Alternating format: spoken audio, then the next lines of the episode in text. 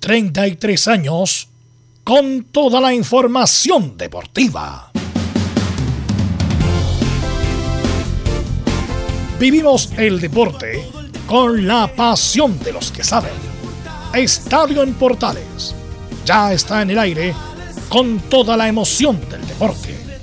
Comentarios: Carlos Alberto Bravo, Velos Bravo, Leonardo Mora, Camilo Vicencio, René de la Rosa y Giovanni Castiglione. Reporteros: Luis Felipe Castañeda, Nicolás Gatica, Felipe Holguín, Laurencio Valderrama. Juan Pedro Hidalgo, Rodrigo Jara, Rodrigo Vergara y Alfonso Zúñiga. Producción, Laurencio Valderrama y Nicolás Gatica. Edición, Leonardo Mora. Dirección, Carlos Alberto Bravo. Estadio en Portales es una presentación de Ahumada Comercial y Compañía Limitada. Expertos en termolaminados decorativos de alta presión.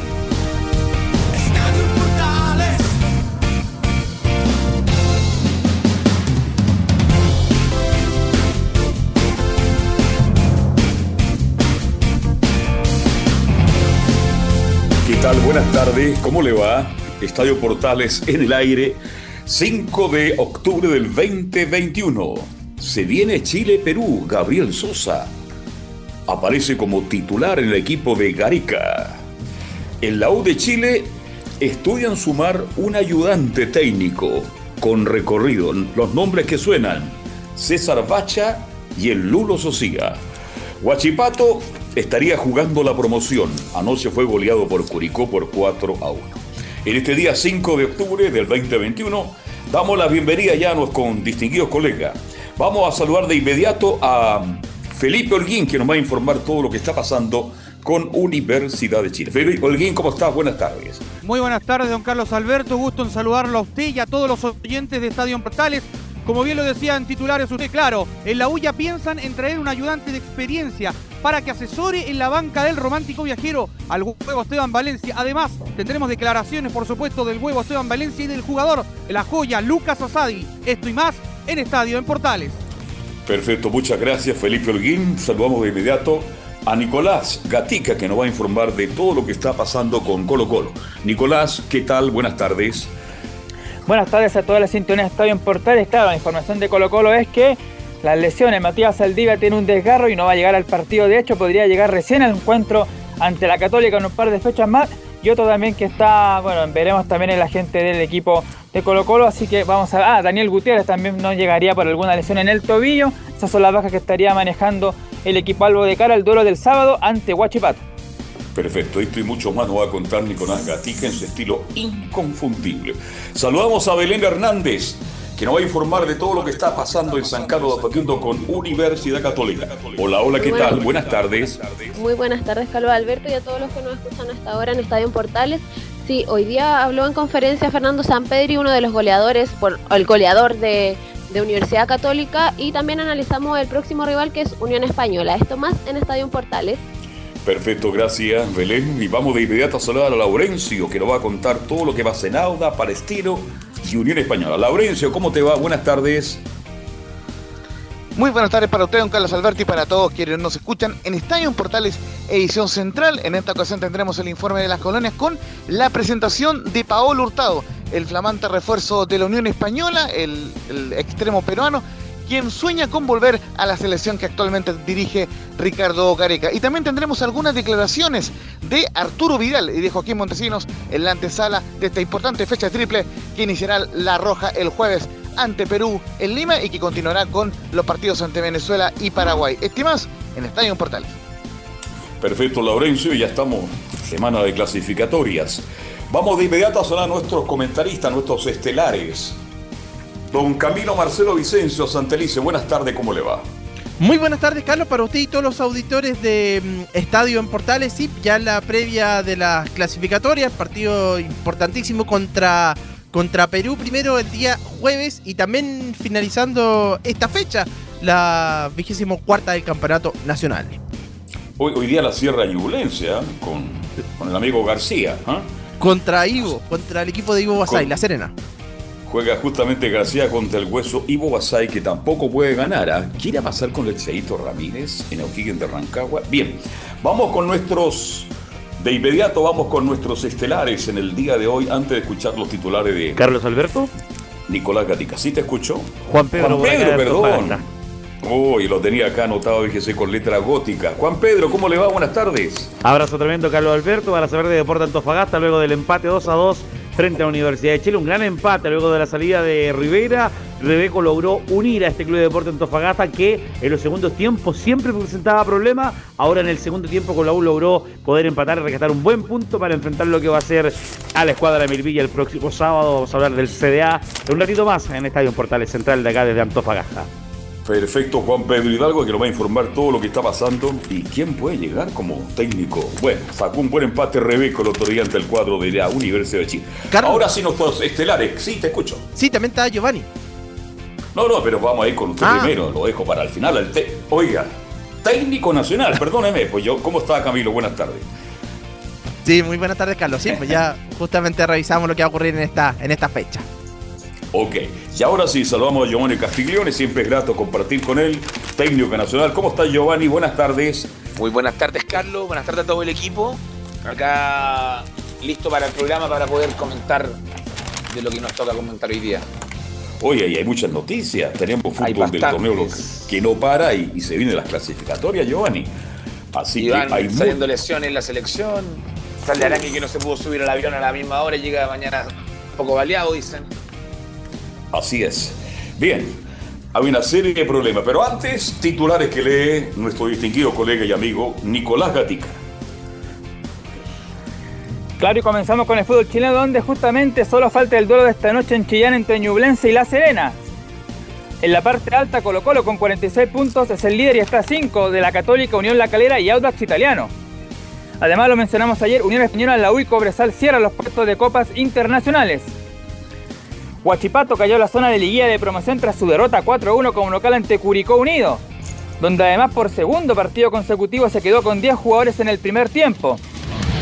El mismo cuadro curicano que tuvo un inspirado Leandro Venegas tras vencer a los acereros sumó 26 puntos y por ahora se aleja de la zona roja. Los que están en zona de descenso directo por ahora son, claro, los que se enfrentaron ayer, pues en la pintada Melipilla que recibió a Santiago Wanderers. El encuentro terminó 1 a 1 por lo que el cuadro porteño llegó a 15 puntos y quedó a 7 por debajo del conjunto melipillano que tiene 22. La primera vez finalizó anoche o en la tarde de ayer su fecha número 23 con el triunfo 3 a 1 de Puerto Montt sobre Ranger de Talca. En el resumen de la segunda categoría del fútbol nacional, Coquimbo Unido y Copiapó son los líderes con 38 puntos.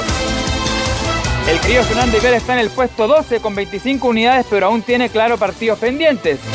Mientras en la parte baja, Oreloa es el líder, es el eh, colista absoluto con apenas 20 unidades y lo supera Barnechea que tiene 21 unidades. Ahora a la selección chilena donde, claro, del domingo y hasta hoy han llegado el grueso de los nominados por el técnico Martín Lazarte. Lamentablemente ayer durante la tarde se confirmó la baja por lesión del defensor del Watford Francisco Sierralta por lo que fue liberado. Y tal como dijo Giovanni, hay también dudas por el estado de Charles Arengui que se atrasó su vuelo y también tenía algunas complicaciones físicas el príncipe pero dos que se manifestaron muy contentos con su llamado. Nos referimos a, Joaquín Montesinos que pedía la oportunidad y Ben Brereton que volvió tras su ausencia en septiembre. Y, el, algo de la selección peruana, incluso también lo adelantó ahí Carlos, algunos medios locales señalan a Gabriel Costa, jugador de Colo Colo, como titular. La duda la tendría el técnico Ricardo Gareca en el ataque si va a jugar o Giovanni Lapadula o Paolo Guerrero. Vamos ahora al tenis, donde ayer comenzó el cuadro principal del Challenger de Santiago que se desarrolla en el Club Palestino y en Las Condes con la derrota del chileno Diego Fernández ante el norteamericano Nick Chappell. Además, hoy día habrán partidos estelares, por ejemplo, Gonzalo Lama ante el brasileño Meligeni Barrios ante el argentino Facundo Díaz y Jarry ante el también argentino Juan Pablo Ficovich. Esto y más en Estadio en Portales. Bien, muchas gracias Nicolás Gatica. Ahí estaban los titulares. Y en este primer bloque vamos a hablar de la selección, vamos a hablar de Arturo, tendremos cuñas de Arturo con Laurencio o Camilo, tendremos también el informe de Curicó a cargo de Rodrigo Jara, todo esto en, el primer bloque. Pero partamos por la selección, mi estimado Camilo y Giovanni Castiglione. Ya Perú, véjese, ya tiene prácticamente el equipo titular, dicen los expertos los periodistas, con Gallese, Avíncula, Calen, Zambrano y López serían los cuatro del fondo para que lo analicemos. Aquino, Yotún, Cuevas y Peña en el medio. Y bien lo decían el Nico Gatti. ¿Costa con quién? Es lo que se comenta en Perú. Paolo Guerrero o La Padula. Así que ya tenemos prácticamente, yo creo que el 80% de los 11 jugadores que va a parar Perú en este partido durísimo, complicado, porque si Chile le gana a Perú serían tres puntos de oro y eso obliga mucho más a Chile a ganarle a Paraguay y a Venezuela, Giovanni Castiglione. Carlos. Carlos, creo que la selección, obviamente, el partido más complicado, entre comillas, sería el viaje a Perú, pero la obligación de ganar en Chile a Paraguay y, a Perú y a. Ah, discúlpeme, de ganar a Paraguay y a Venezuela es obligación. Hay que ir a robar los tres puntos si queremos seguir en, en, carrera de, del Mundial. es casi necesario sacar los nueve, Carlos. Casi necesario 100%. Bueno, se está hablando, ahora se está hablando de siete puntos, Camilo Vicencio. O sea, tienen que, ser los nueve, Carlos, si no quedamos a cinco. Quedamos a cinco son en clasificación. Con los nueve vamos a quedar a tres. Yo estoy de acuerdo contigo, Giovanni, hay que ganar los nueve puntos, pero bueno, usted sabe que todo el mundo opina cuando juega Chile, y la verdad que si no le ganamos a Perú, mire lo que estoy comentando. Usted sabe, y usted lo sabe mejor que yo, los partidos Chile-Perú en la historia han sido dificilísimos. Tienen un, un ambiente, yo lo viví muchas veces en el Estadio Nacional de Lima. Entonces yo creo que más allá del deseo, de las ganas, de todo lo que estamos palpitando en Chile, también Perú, Camilo Vicencio, se prepara para ganar este partido, así que va a ser un duelo increíble como es siempre Perú con Chile. Es un clásico, pues de, de todas maneras, y de hecho cuando Chile ha ido allá a Perú siempre el ambiente es hostil, se acuerda que incluso en alguna oportunidad no, no pusieron la estrella a la bandera chilena, entonces tiene todo ese aspecto que está fuera de, de la parte futbolística, pero claro, es un, es un clásico además que mirando la tabla, es un rival que está junto con Chile en la misma posición, así que se podría transformar en un rival directo. Eh, pero claro, consigo los, nueve puntos, de todas maneras, el mínimo sería siete, desde, el desde para desde siete puntos para, para arriba, obviamente. Para seguir soñando. Sí, sí. Porque hay que esperar también, Giovanni Castiglione, otro resultado, pero yo estoy de acuerdo contigo. Hay que ganarle a Perú. Y ganar en Lima siempre ha sido difícil, Giovanni un clima muy hostil, nos toca en Lima siempre, y no solo en la selección, en Libertadores, en lo que sea que Chile le toque jugar allá, es un clima hostil, muy hostil. Es más, tengo, bueno, mi hermano una vez viajó a ver Copa Libertadores y dijo que nunca le había pasado susto como pasó en Perú la vez que fue. Ni yendo al Monumental, ni yendo a otro lado, no. En Perú dijo que lo peor que le ha pasado. No, es complicado. El complicado y, es un clásico. Para Perú, creo que más para Perú que para Chile. Para Perú es un clásico eh, ganarnos a nosotros es como que y no ir al mundial los, deja tranquilos, se podría decir. Sí. Ellos eh, siempre sueñan con ganarle a Chile. Es verdad, es verdad. Por algo lo dice la cola de América en Perú. ahí vienen llegando los periodistas del país, la cola de América, si no recibiendo a los periodistas. Yo he estado no sé cuántas veces relatando partidos Chile-Perú en el Estadio Nacional de Lima, y ese es el ambiente, es muy difícil. Pero le pregunto al panel, ¿Cómo tiene que jugarle Chile a Perú? ¿Cuáles son los 11 que ustedes elegirían para enfrentar a Perú en el partido vital? Porque se imagina si perdemos con Perú. Lo estamos despidiendo, ¿no?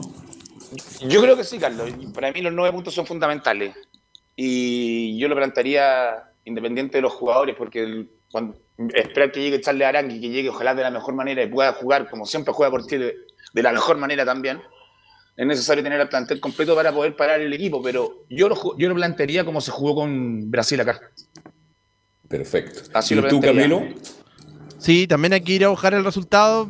No, no como fue, no lo plantearía como, como se jugó en los partidos de visita contra Ecuador y, Colombia. Bueno, contra Colombia que fue muy malo, pero contra, contra Ecuador no lo plantearía así, sino que quiere buscar el resultado de todas maneras.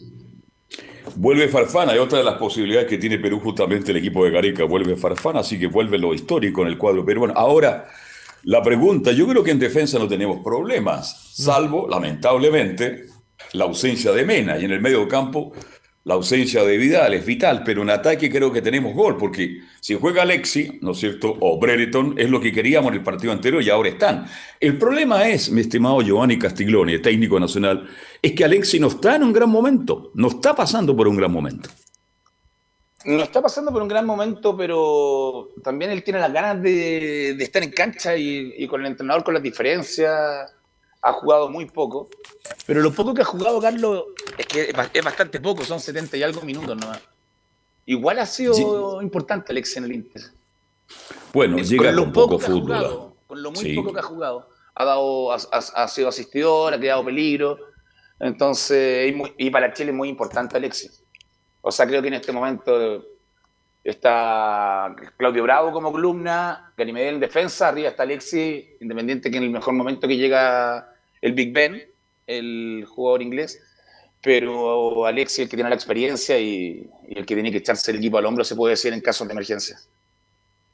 ¿Y cuál es tu opinión, Camilo, sobre el, el momento de Alexis? Porque después de lo que lo escribió, es producto que se siente incómodo, no está grato. No, está- no, olvidemos que la última semana ni siquiera jugó 10 minutos Camilo Vicencio. Sí, y eso es lo que lo tiene más, más molesto. De hecho, por eso la publicación también ahí. Y el último partido había ingresado 10 a 15 minutos, pero es producto de las lesiones que, que ha tenido. Si se sabía que en el Inter ahora estaba más complicado, porque eh, los titulares son Lautaro y también Correa, el jugador argentino. También está Seco, entonces como eh, el cuarto titular, el cuarto jugador. Claro, entonces eso afecta más allá de las ganas y el deseo que tiene Alexis Sánchez. Ahora, Giovanni Castiglione, siempre hablamos de lo mismo. A mí me gusta Alexis como puntero 7, pegadito a la raya, buscando diagonales, atacando al rival. Pero ustedes saben que Alexis, con el paso del tiempo, ya se está enganchando muy atrás. Entonces perdemos ¿ah? volumen en ataque cuando Alexis se engancha muy atrás. Concuerdo plenamente contigo, Carlos. Alexis, obviamente, se echa atrás cuando le llega fútbol. Y, y creo que hace. Empieza a encarar y, no, no- y no, hace su mejor fútbol. Concuerdo plenamente que a mí me gusta abierto, eh, en punta, sin que baje. Pero él, con la falta del asistidor, baja demasiado. Pero a mí me gusta eh, arriba, arriba, arriba en la punta. Y creo que en este caso va a jugar con, con en, en punta los dos solos. Entonces no creo que sea tan necesario bajar pero él tiene la tendencia a bajar cuando no le llega el balón y eso no lo hace ver bien. Queda, queda muy lejos del arco, queda con mucho recorrido para llegar, un desgaste que con la edad y el trajín que tiene también Sí. obviamente le afecta, entonces a mí me gusta, tal cual tú dices, arriba en punta, a lo antiguo, siete abierto. Siete abierto, pagadito en la línea para. Pero el problema está que le llega poco, le llega poco valor, le, le llega poca habilitación. ¿Quién destapa a Alexis Sánchez? ¿Quién le destapa a Brereton, Camilo Vicencio? Tendría que asumir Arangue la responsabilidad, ¿no?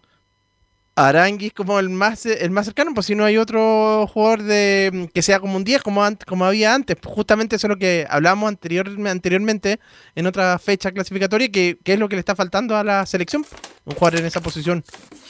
Ahora, lo que muestra Perú habitualmente, ¿no es cierto?, es un ambícula que es Sí. potentísimo, es rapidísimo, que llega al fondo, se transforma como un puntero más. Lo mismo pasa, cuidado, con López, que juega muy bien el lateral izquierdo, que llegan permanentemente en ataque. Entonces, Chile va a tomar algunas precauciones, porque reitero, y lo estoy diciendo antes, porque todos queremos nueve puntos. Pero Perú también quiere tres puntos ante Chile, por lo que hemos conversado anteriormente. Entonces el partido es tan o más difícil cuando jugamos con Argentina o contra Brasil. Carlos. Carlos. Te escucho. Por eso mismo yo digo que eh, la forma en que yo plantearía el partido en Perú es como se planteó con, con Brasil, una línea de 5, no, no, no, obviamente 6 de 3, era de 5 que estaba funcionando perfecto, porque el gol fue un rebote que y, y aparte era Brasil, no, estaba funcionando y obviamente se rompió con el 1-0, pero es la forma que creo que hay que ir a buscarlo a Perú, que va a ser los primeros 15 sobre todo, va a ser, un, va a ser una caldera. Exactamente. Si Chile con Brasil hizo un correcto partido, Camila, Chile jugó bien. Si Chile fuera ganado ese partido, nadie habría dicho nada. Chile hizo un correcto partido, como paró el equipo, sabes, Lazarte. Sí, pues, sobre todo el primer, sobre todo lo que ocurrió en ese, en ese primer tiempo, donde tuvo, incluso se acercó más al arco de, de Brasil. En la segunda parte, claro, pierde eh, un poco mejoró Brasil esa vez con los cambios. Bien, creo que tenemos por ahí, no ¿Sí? sé si usted, la presenta usted, Laurencio Camilo, este, declaraciones de Arturo Vidal, que será el gran ausente de la selección para enfrentar a Perú en el Nacional de Lima. Pero que ya llegó a nuestro país esta jornada, eh, Carlos, junto a Claudio Bravo, también arribó eh, Enzo Rocco, Guillermo Maripán, Ángelo Zagal, Felipe Mora y Eric Pulgar. Falta... Llegó Zagal. Llegó Zagal también, sí. sí, sí, Estamos, sí. Me quedo tranquilo, ya. Ah, perfecto. Eh, llegó también, eh, falta que llegue Charlie Aranguis, que como decíamos, viene con una sobrecarga muscular, pero ya, ya poco ya están llegando, hay que pensar que faltan dos días. Y precisamente tenemos declaraciones de Arturo Vidal, eh, que fue en una entrevista con TNT Sport. Y eh, vamos a revisar entonces, Emilio, la 01 dice, gracias a Dios, estoy bien tras las lesiones y estoy 100%. Ya ahora, gracias a Dios, bien. Claramente después de los partidos de los últimos que tuvimos con la selección fueron muy duros, fueron uf, como nunca, Sí. como nunca. Los viajes tuvimos eh, tres partidos. Sí, los veía varados un montón de tiempo en los aeropuertos, vos hacías sí. algunos vivos como para Sí, pasar sí. el tiempo. Empezamos bien, este año empecé muy bien, hice la pretemporada como hace mucho tiempo no lo hacía. Empecé con, con muchas ganas, pero los tres partidos de selección me, me pasaron un poco la cuenta. Llegué acá, me lesioné muscularmente. Tuve dos lesiones a la misma vez, que es muy raro, pero ya gracias a Dios me recuperé ya y ahora estoy 100%. Ahí estaba entonces la primera de Arturo, Arturo Vidal. Y ya ¿Qué sobre... pierde? Per- perdona, ¿Sí? antes de escuchar la otra, eh, la otra cuña, le pregunto a Giovanni Castillo, ¿qué pierde Chile sin Vidal? Pier- Pierde mucho, Carlos, mucho. Eh, Vidal, independiente que no sea titular en el Inter en este momento, es un jugadorazo y que maneja los tiempos y obviamente la presencia que tiene y la gana que le echa el equipo que cuando anda abajo, la energía, la, la energía que, que, que contagia al resto. Oye, si Vidal fuera, si fuera más ordenado sería un jugador extraordinario. El problema es que se desordena, es muy desordenado cuando las cosas no salen. De repente está el lateral derecho y después está atacando como centro delantero. Pero que es un tremendo jugador. Bueno, es una ausencia que la vamos a echar de menos, Camilo Vicencio. Sí, absolutamente. Está en todos los sectores de la cancha, el recorrido que tiene, eh, físicamente. Obviamente se va, se va a echar mucho de menos en este, en este partido. Y pese a que no va a estar, igual se refiere al siguiente compromiso. Vamos a escuchar la 0-3, donde dice que Perú está jugando bien y los dos partidos de local tenemos que hacernos fuertes. No, son, son selecciones parecidas. Perú claramente está jugando bien, está creciendo mucho. De local siempre se hace fuerte, pero las últimas veces no ha ido bien y tenemos mucha confianza de sacar, algún- de sacar un buen resultado. Ojalá que, lleguemos de la, de la mejor manera. La, eliminatoria está muy difícil y después los dos partidos local deberíamos ganar. El fútbol un- nunca se sabe, pero tenemos que hacernos fuertes local, si no, no vamos a clasificar al mundial. Ya eh, sabe de todas maneras, obviamente, que, que tienen que ganar los partidos de, de local, consciente absolutamente. Sí, está claro, Arturo Vidal y, está claro Chile, claro, pero como al final dice, los partidos hay que jugarlo, porque ya nos pasó con Bolivia, que se sigue jugando hasta ahora que faltan cinco para las dos, todavía Chile no le hace un gol a Bolivia, ¿ah? y lo dominó todo el partido. Ahora ayuda mucho cambiar el escenario, Camilo, para los partidos ya de vuelta, dejando de lado un poquito Perú con Chile, jugar en el Estadio San Carlos de Apoquindo. Sí, bueno, va a haber más público, va a estar más cerca. Creo que también ese era, o sea, por lo que decían, eh, se, se hablaba, era de que como iba a estar más cerca del público, querían cambiar lo, lo que se vivió en el estadio monumental, en el partido con Brasil, precisamente. Ya quieren tener que... ¿Cuánto, cuánto público va a llegar? ¿10.000? 10.000 personas es lo autorizado, por lo menos. Entonces, y el estadio hace 15.000, entonces prácticamente va a tener estadio lleno. Y eso le da, yo creo que esa es la razón, no sé, Giovanni Castiglione, que determinó que Chile jugara de nuevo como local en el estadio de la Católica. Eh, pienso lo mismo, Carlos, para sentir el, el público encima, porque creo que el si jugando en el Monumental podría haber sido más de 10.000 personas, ¿no? Sí, sí, podría haber sido más. Sí, es para sentirlo como lo mismo que se sienta en el Estadio de Santa Laura, la gente al lado, el grito al lado. Esperemos que Chile, obviamente, la localidad sea prácticamente toda chilena, entonces yo creo que hacer sentir la presión un poco a, los a los jugadores rivales. Dentro de todo, la presión a ellos que vienen todos, la gran mayoría de Europa no, no les afecta tanto, pero igual se hace sentir la localidad y por lo menos la pachorra al equipo en los momentos que se necesita. El jugador se motiva demasiado teniendo la garra al lado, gritando, gritando, gritando, vamos arriba, vamos con todo. bueno, ir cerrando, te- sí, te escucho. Con respecto a lo de Vidal, lo que, lo que sí, sí perdemos demasiado es juego aéreo, tanto defensivo como ofensivo. Mm, una, creo que el mejor jugador que va arriba, tanto ofensiva como defensivamente. Defensivamente no sé, pero ofensivamente sí, por lo menos. Sí, Tiene mucho gol de cabeza, en córner, Sí. salta muy bien, gana arriba, bueno, tiene la experiencia, pero eso creo que lo perdemos bastante, sobre todo ofensivamente.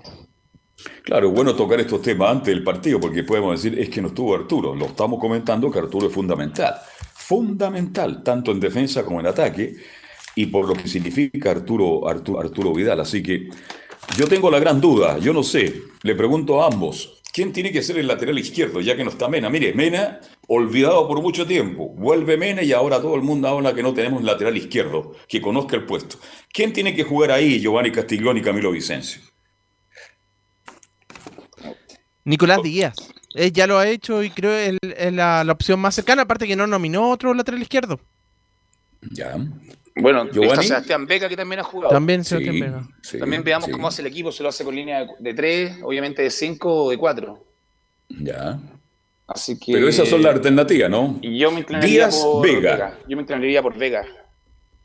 Ya, sí. Más grande, No lo un hizo. poquito más alto, juego aéreo. Pasará, va, va a pasar muy poco, pero la idea acá sería no pasar tanto como lo hicimos con Brasil y apostar más al medio campo hacia arriba para poder hacer los goles. Correcto. Este. Así que vamos a ver entonces si es Mena o Vega los hombres que van a, a jugar en esa posición. Carlos. Bien, dejamos. Sí, te escucho, Camilo. Sí, revisemos las dos últimas de una de Arturo Vidal, que es de mm, la 05, que habla sobre solo faltaba hablar con Claudio Bravo y se solucionaron las cosas. No, hablamos bien, hablamos las cosas que teníamos que hablar y después nada, se quedó ahí. Pero, pero nada, es- solo faltaba hablar nomás y, y se solucionaron las cosas. La verdad que con Claudio nos conocemos hace mucho, en Colo Colo, Muchos entonces años. eso ya paró todo ya y estamos muy concentrados, con muchas ganas Todos de sacar esto para el adelante. mismo lugar, Claro. aparte. Sí, porque las cosas en este momento están complicadas, está difícil la eliminatoria y esperamos, como digo, que el Y la última, Carlos, es de un jugador que se integró, de Joaquín Montesino, que finalmente le Sí. llegó la oportunidad, sí, en la selección chilena, y que habla Joaquín Montesinos, eh, que dice en la 01, eh, que es una, eh, habla- es una emoción muy grande y un sueño que se hace realidad. Una emoción eh, muy grande, la verdad que esto es un sueño que se hace realidad. Estar en Juan Pinto Durán junto a, a jugadores de la talla mundial es, es increíble y, y mucha emoción, mi familia, mis amigos, toda la gente cercana, la verdad que muy contenta y espero poder representarlo de la mejor forma. Mucha intensidad, eh, se, nota, se nota el cambio, se nota el ritmo distinto y, y lindo, lindo poder estar acá, es lindo poder eh, llenarse de, de cosas tan positivas como, como jugadores la calidad que tienen, entonces eso también poder sumarlo a mi juego. eh, eh, es increíble el cambio que hay entre, entre el fútbol europeo y, y el fútbol de acá, entonces también poder impregnar todas esas cosas, enseñanza, aprendizaje y poder llevarlo a cabo con mi equipo, con Audax Italiano.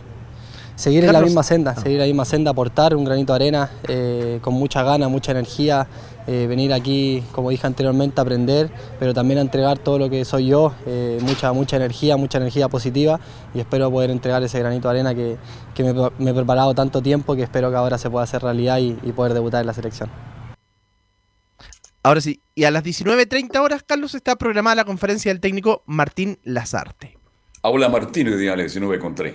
Exactamente. Bueno, le cayó, le cayó el suelo esta nominación eh, Giovanni Costiglea Montesino, pero creo que se la ha ganado. Sin desmerecer a Yáñez, el punterito de Unión Española, yo apostaba justamente por Montesino. Potencia, es rápido, es guapo, eh, también un poquito desordenado y eso también complica las defensas. Un tipo que, que tiene personalidad y la ha demostrado en sus declaraciones. Yo creo que ojalá tenga minutos en uno de los tres partidos para ver, porque lo veo como parte del recambio, lo veo a Montesino, Giovanni Castiglione. Me, gust- me gusta Montesinos, Carlos, y, viendo la nómina de los delanteros que hay, obviamente de alternativas, es el que más me llama, la, me llama la atención y me gustaría verlo en cancha en caso de tener que hacer cambio en delantera. Porque seamos sinceros, Ángelo Zagal viene y viendo los números de Ángelo Zagal, en los últimos dos años ha hecho seis goles. Entonces, no es el goleador que... buscamos. Oye, es que yo no entiendo. Usted lo pongo por de los ejemplo. partidos. Sí. Lo llaman ahora por la lesión, pero Ángelo Zagal tiene seis goles desde el año 2000, el 19, 20, 21, seis goles en total. O sea, no es el delantero no- que buscamos para la selección, creo yo. Yo no, mejor ya, po- podríamos llamar al chico Allende mejor. ¿ah? Pero En Montesino, fin. como dices, como lo que, lo que usted dijo, Carlos, es es- es lo exacto que la, la velocidad que tiene y el desorden, esa mezcla para la defensa es, es una, es, se podría decir en palabras vulgares, es una lata tener que marcar a alguien así, porque la juventud que te- dentro de la joven que lo rápido, explosivo y lo, y lo desordenado que tú dices, y con el remate, puede un jugador- ser un jugador que nos dé un par de alternativas distintas que no tenemos en este momento. Sí, tiene buen remate a media distancia. ¿ya? Tiene remate a media distancia y a él no le molesta rematar porque a muchos futbolistas chilenos les molesta, como que les da vergüenza rematar de media distancia. Cuando no se puede entrar. Él- en fin, Igual que el padre, el padre remataba 20 veces por Sí, partido, pues. pero te hacía dos goles por partido de tantas veces y, y le, le funcionaba. Obviamente acá es distinto. Tenemos, creo que la base parte con Sánchez y Bertrand, pero creo que sería una linda alternativa y una, una alternativa distinta que me imagino que Gareca no lo conoce bien, no lo ha visto nunca, salvo los videos en Audax, pero le complicaría bastante, me imagino yo, por los últimos 20, cuando la defensa ya esté cansada, que entre una- la explosividad de Montesinos sería bastante atractivo y me gustaría verlo, porque a Palacio ya lo vimos, no ha funcionado, ya en Menezes es rapidito por la orilla, pero Montesinos tiene gol, cosa que no tienen Sí. los que te he nombrado en este momento. Por lo menos y veremos si los puede llevar a la selección, que sería ideal. Dios quiera que así sea, que tenga una buena actuación si juega. Bien, dejamos la selección, Emilio Freisa, vamos a ir con el informe de Rodrigo Jara y hacemos la pausa y después nos metemos con la U de Chile, con Colo Colo, Antofagasta, la Católica y mucho más en Estadio Portales. Escuchemos entonces al profesor Rodrigo Jara que nos informa justamente de Curicunio. Para quienes nos gusta el fútbol en forma regular, nos encontramos a veces con cosas que son bastante curiosas. Y eso es lo que sucedió anoche en el Estadio Cap de Talcahuano, donde el equipo de Curicó Unido llegó con la esperanza de poder conseguir por lo menos un empate, mirando de cara hacia el futuro y pensando en lo que tenía que realizar el cuadro curicano más adelante, pensando además en la situación de tabla de posiciones, donde Curicó Unido antes del partido contra Huachipato se encontraba dentro de los equipos que están peleando directamente el descenso. Fue la situación de partido la que fue dando al equipo de Damián Muñoz la tranquilidad necesaria para poder empezar a cambiar el futuro mirando hacia el positivo. Bien avanzado el partido, se encontró Curicó Unido con la ventaja de tener un hombre de más en el terreno luego de la expulsión de Cris Martínez por una fuerte infracción cerca del minuto 37 de la primera mitad. Y es curioso porque pese a todo lo anterior, el cuadro curicano se quedó en desventaja luego del gol de Gonzalo Montes, quien aprovechó una serie de rebotes en el área curicana para convertir en el minuto 51 el primer gol del partido. Pero los cambios realizados en el entretiempo por el técnico Damián Muñoz surgieron efecto para dar vuelta al marcador. El 1-1 llegó en el minuto 66 tras una asistencia de Ever García para que Felipe Fritz definiera de forma cruzada. Cinco minutos más tarde, un centro del argentino Adrián Sánchez, otro que ingresó en el complemento, y el centro de área para que aparezca Leandro Venegas para adelantar al cuadro curicano, dando vuelta el partido. La misma fórmula se repitió en el minuto 78 para que Venegas dejara la cuenta 3 por 1. Y por si fuera poco, en el minuto 89 una corrida de Jean Paul Pineda, que también vino desde el banco, asistió a Sánchez, quien define cruzado ante la salida del portero Parra. Segundo triunfo consecutivo para el equipo de Damián Muñoz, quien sube cuatro puestos hasta la posición número 11 con 26 unidades. En la siguiente jornada tendrá el día lunes el clásico frente a Ñublense de Chillán en el estadio La Granja de Curicó. Por parte de Huachipato, queda complicado en 23 puntos en la zona de promoción, acumula seis fechas sin ganar y ahora debe medirse frente al líder Colo Colo. Vamos con las declaraciones de los protagonistas. Empezamos escuchando al técnico de Curicó Unido, Damián Muñoz, en Estadio Portales. Sí, creo que fue un partido di- difícil, duro, que sobre todo en el primer tiempo nos costó encontrarle la vuelta, nos costó encontrar nuestras, nuestras conexiones. Creo que el rival tuvo un, dominio mayor en, el primer tiempo, pero bueno, después en el segundo tiempo logramos encontrar los caminos, a pesar que no hicieron el man- mantuvimos la, la paciencia. Y bueno, si hay una palabra que podemos definir lo que fue el encuentro, yo creo que fuimos, hoy día fuimos contundentes y aprovechamos la situación igual que tuvimos. Sí, creo que lo- los cambios nos vinieron muy bien, los chicos entraron y, y entendieron muy bien lo- la, indicación y lo, que se les pidió, de encontrar los espacios, esos espacios que quedan por ahí a los costados de, Sepúlveda y fue ahí donde empezamos a, generar peligro y, al, fin y al cabo logramos, logramos concretar que eso fue lo, lo importante y, y quedarnos con este partido que, que para nosotros era más que de tres puntos.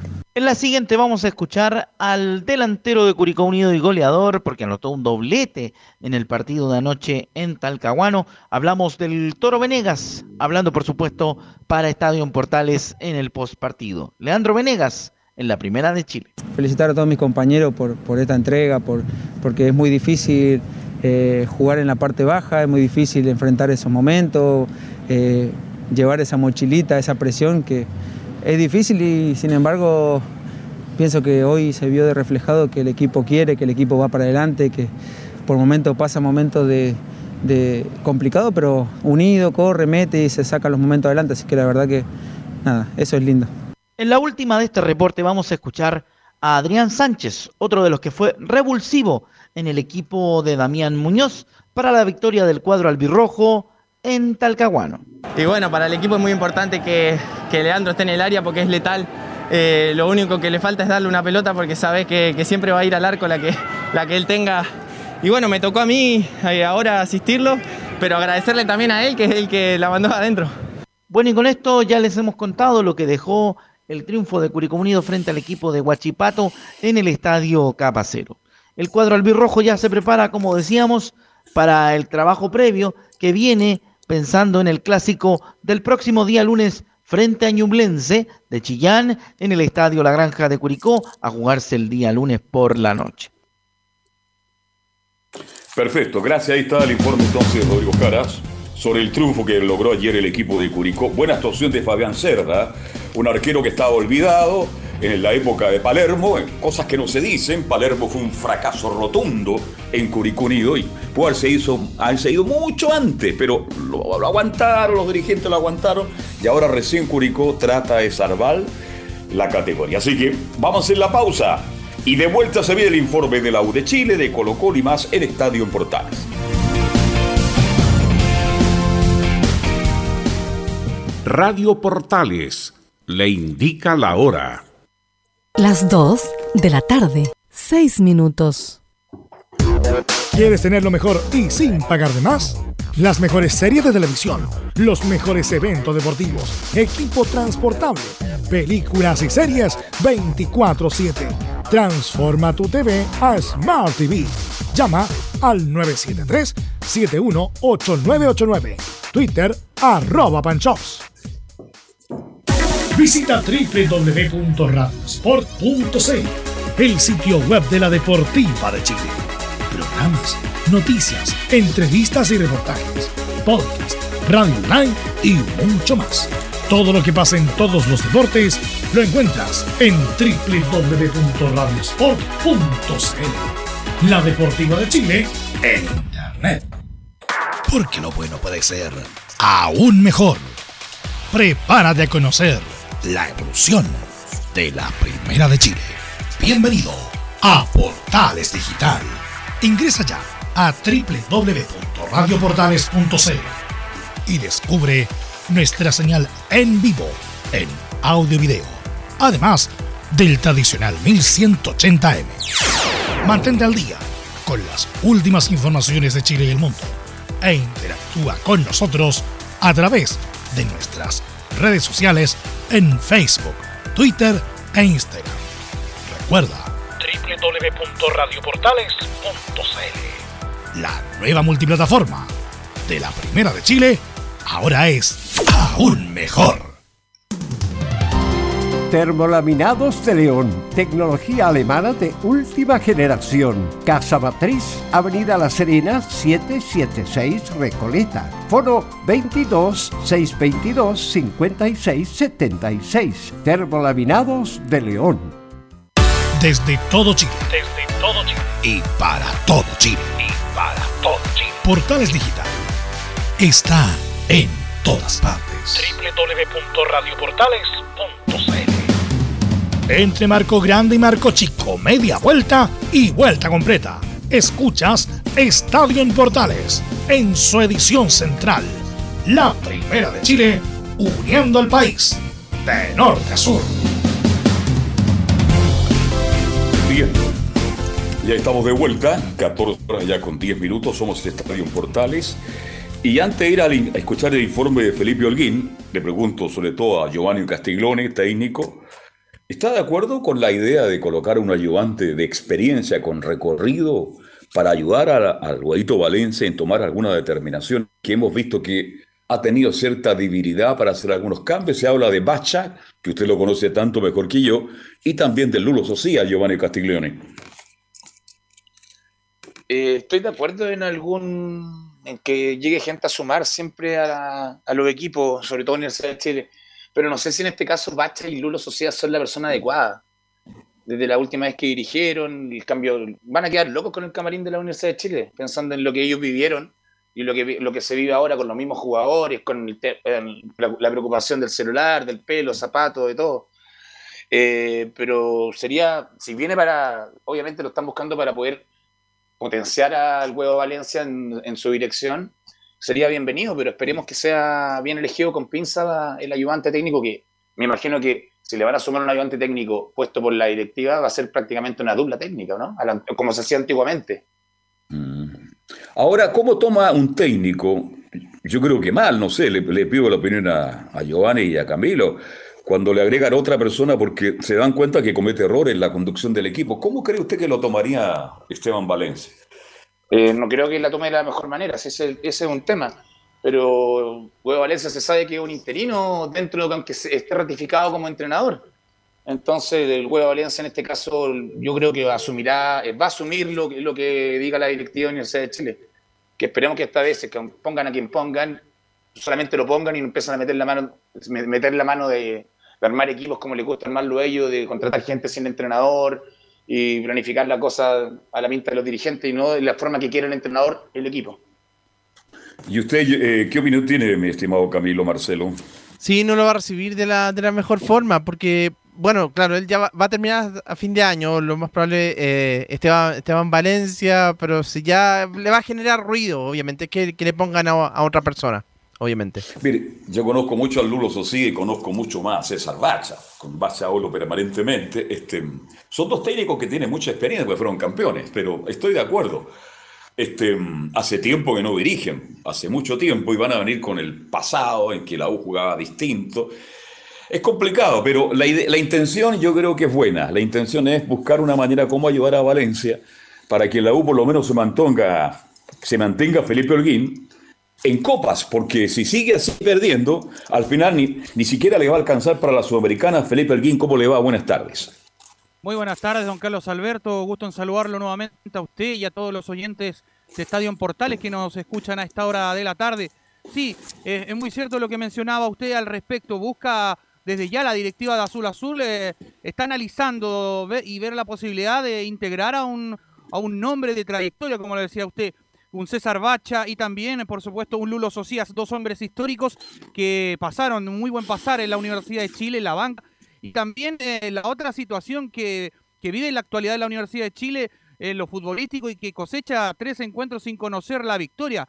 Eso también ha traído algunos problemas en la interna y lo que ha eh, traído también eh, varios coletazos al decir porque están evaluando la opción, como les decía, de poder traer, eh, en este caso, a alguien de experiencia que le pueda nutrir eh, eh, eso que le falta al huevo Valencia en el tema de los cambios. Y también, eh, de hecho, desde Azul a Azul no estarían contentos con la negativa racha que suma la U en el campeonato nacional. Y por eso planearían a sumar a un ayudante al estilo de César Bacha o Jorge Lulo Socias, que de hecho estarían pensando en entregarle un respaldo de experiencia al huevo Valencia. Y por supuesto lo otro que le quería comentar, don Carlos Alberto, que esto ocurrió hace unos breves minutos, eh, entrevistaron a Luis Rogerio, el eh, nuevo gerente deportivo de la Universidad de Chile, que bueno, estuvo en el CDA y entregó sus primeras impresiones, eh, por supuesto, a- ahí en, el Centro Deportivo Azul. ¿Qué le parece si pasamos a, a revisar eh, las primeras declaraciones del nuevo gerente deportivo de la Universidad de Chile, Luis Rogerio, donde dice, construir ese futuro que deseamos? Yo a partir de, de hoy inicio un periodo intenso de aprendizaje con su gente y a través de su gente, porque para poder empezar a construir ese, ese futuro que deseamos, hay que empezar por saber dónde estamos, saber qué oportunidades se presentan, qué desafíos tiene el club y a partir de ahí sí poder eh, empezar a dar primeros pasos. Entiendo hay algunas decisiones que se tienen que tomar eh, con cierta premura y las iremos encarando también, pero para poder construir un proyecto sostenible hay que partir de un, de un diagnóstico profundo del dónde está el club hoy por hoy. Ahí estaban las declaraciones de el nuevo gerente deportivo Luis Rogerio, eh, don Carlos Alberto Bravo. A ver, este. Claro, es verdad lo que dice Rogeiro. Hay que conocer el lugar donde uno llega. Pero ya debe tener una idea que la uno de los equipos más grandes de, de- Chile, que tiene una barra inigualable, inigualable. Soy categórico en decirlo, por la experiencia que tengo en esto. la U a lo mejor va a llegar peleando la- el ascenso y va a, va a tener 50.000 personas dentro del estadio y 100.000 que están afuera por querer entrar. Esa es la U. Entonces, cuando él ya da explicaciones de esta naturaleza, se la acepto, pero tengo algunas dudas, pues Camilo Vicencio y Giovanni Castiglione. Él sabe, más allá de que quiere conocer en vivo y en directo, lo que es Universidad de Chile. Si la, tarea no es fácil, Giovanni Castiglione. Concuerdo plenamente y quedé marcando ocupado con lo que escucho. Acá escucho a un Rollero diciendo que a partir de ahora va a analizar, va a empezar a analizar cuánto tiempo tiene con las cuarentenas desde que llegaba, que mucho tiempo para poder haber analizado, sabiendo lo que usted, y, le- y hay que nombrar también, Carlos, resaltar el complejo deportivo que tiene la Universidad de Chile de los mejores de Sudamérica. Creo Sí, que señor. tiene que estar el informe de todo eso. Él dice que ahora va a ser un informe para empezar a planificar recién. No me cuadra, pero puede ser que se empezó de una mala manera nomás, diciendo como a futuro, pero dando lo que, que ya está trabajando desde que, desde que firmó con la Universidad de Chile. Espero que sea así también. Yo también. Me habría gustado escuchar Camilo, sí, ya, yo sé dónde estoy, un equipo grande, importante, el fútbol chileno, este necesita algunos cambios y vamos a trabajar para eso.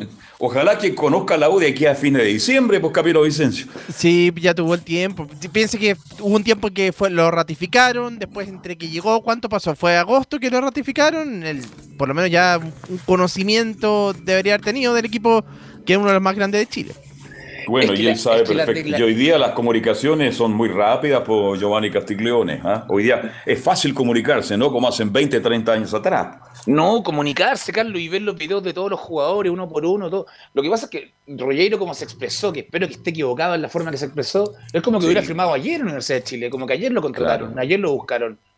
Entonces, no, no, no me gusta la forma en que se expresa la primera vez que lo hace directamente. No, el, el hincha de Chile también debe haber quedado como chucha. No, hace- ni los suena- conocen, Hace claro. un mes suena y recién dice que va a empezar a planificar de acuerdo a lo que vea. No, no, no me cuadra. Creo que A mí con- tampoco. a nadie le cuadra. Ojalá que hemos escuchado mal nosotros y se expresó mal porque las esperanzas están puestas en él de muchas man- formas, mi estimado Felipe Holguín. Sí, de hecho, eh, hay varios ahí, eh, en este caso, declaraciones que vamos a ir revisando de Luis Rogerio, bastante interesantes. Eh, ¿Qué les parece si pasamos a revisar la segunda declaración de Luis Rogerio acá en la primera de Chile, donde dice, no me podía negar escuchar a la U? Para mí fue un gran honor recibir una llamada de un club de, la trascendencia y de la relevancia que tiene la U de Chile a, a nivel región. Y aun cuando en principio no me planteaba la verdad una salida, eh, no me podía negar la, oportunidad de escucharle a la U. Y poco a poco, conforme teníamos conversaciones, eh, fuimos identificando una visión similar en cuanto a lo que entendemos por gestión deportiva y eso hizo que se fuera construyendo naturalmente una respuesta, un sí que, al- que a la larga me tiene hoy aquí ya eh, siendo partícipe en estos primeros días del club. Ahí están las declaraciones de Luis Rogerio, ahí en la primera de Chile, muchachos. Bueno, ahí cambió absolutamente en relación a la primera cuña.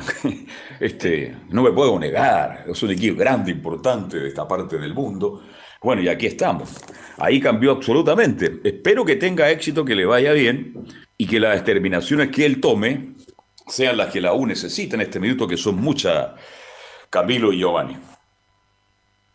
Eh, cambia, cambia la perspectiva de lo que dice la segunda cuña con la primera, Sí. pero, pero igual, igual, el tema de planificación me imagino que lo viene, lo viene preparando desde el día que se contactaron con él, porque para firmar en el Universidad de Chile, en un equipo, si a mí me llaman, quiero voy a firmar, obviamente, si no lo conozco, veo a lo que voy. Entonces ahí doy el sí o el no. Esperemos que sea así que, y que y pa- para tranquilidad del hincha se escuchó la segunda cuña que dice que él sabe dónde viene. Tal vez sabe dónde viene y no sabe lo que tiene Puede pero, pero esperemos que, que venga y que venga a trabajar, pero a trabajar ya, ya, no, no en proceso, empezar a hacer cambios de ahora pensando en el futuro de la Universidad de Chile, obviamente creo que la esperanza de la Universidad de Chile es clasificar en una Copa Internacional en este momento con estas tres derrotas que ha tenido, pero también está, tampoco está tan lejos, Carlos. Seamos sinceros, tampoco está tan lejos de una Copa Libertadores, entonces recordemos que quedan partidos, se tienen que matar entre ellos y esperemos que Universidad de Chile pueda meterse en Copa Internacional, que sobre todo por los hinchas, sobre todo por el club, por, la, por lo que ingresa económicamente y por empezar el, empecemos la nueva etapa de la Universidad de Chile en zona ascendente, que es lo que el club necesita y sobre todo el hincha, el hincha que, como tú lo dices, de las hinchadas más grandes, por lo menos que en Chile, está claro. Y Sudamérica también creo que está metida entre las grandes, seamos sinceros. Sí. Estadio de Chile, como tú decías, cuando el día que desciende el estadio estaba lleno, la gente se fue tres horas después del estadio. Y después lo siguieron en la- segunda división, en, todas las- en todas las canchas estadio lleno. Entonces, cuando el, el hincha por lo menos es fiel, cuando la anda mal, y eso, eso se le agradece siempre a las barras. Pero esperemos que Rogeiro ahora venga la- el comienzo del ascenso. A lo mejor no va a ser tan rápido, pero que, que sea un ascenso y que sea un ascenso definitivo para siempre. Bien, volvemos con Felipe Holguín ahí para seguir escuchando a Rogeiro. Así es, y por supuesto hay más declaraciones y la última acá, en la primera de Chile, de Luis Rogerio, el flamante gerente deportivo de la Universidad de Chile, dice, tengo un gran sentido de responsabilidad. En primer lugar, un agradecimiento enorme a, a la nueva administración del club por confiar en mi persona y en la capacidad eh, que yo tenga para aportarle eh, en este nuevo ciclo que inicia el club. Y por otro lado, un gran sentido de responsabilidad también, enriquecido por ese calor que sentí el domingo pasado en el estadio de su hinchada, que me genera un compromiso tanto más grande. Ahí estaba Así. Luis Rogerio. Y eso que habían 2.000 personas nomás, pero 2.000 personas que gritan por 40.000 por Felipe. ¿ah? ¿Mm? Sí, sí, no, pero igual eh, estábamos casi al, al ladito de ese día de, de Luis Ya. Rogerio, estaba en las casetas y, y claro, se anduvo paseando, viendo ahí a, a algunos jugadores que estaban también, de hecho, el Chelo Morales que estaba por ahí sentado, entre otros, andaba también Camilo Moya, pero sí, ahí se veía bien tranquilo Rogerio, en, en, en las casetas andaba el gerente deportivo de la Universidad de Chile. Es un tipo muy joven, ¿ah? muy joven. Bien, eh, ¿qué pasa con los lesionados? Porque no olvidemos que la U tiene que jugar ya pronto. ¿Y qué, qué pasa con los lesionados? ¿Cuál es el diagnóstico médico de la Universidad de Chile, mi estimado Felipe Holguín? Sí, por supuesto, las bajas que tiene la Universidad de Chile en este caso son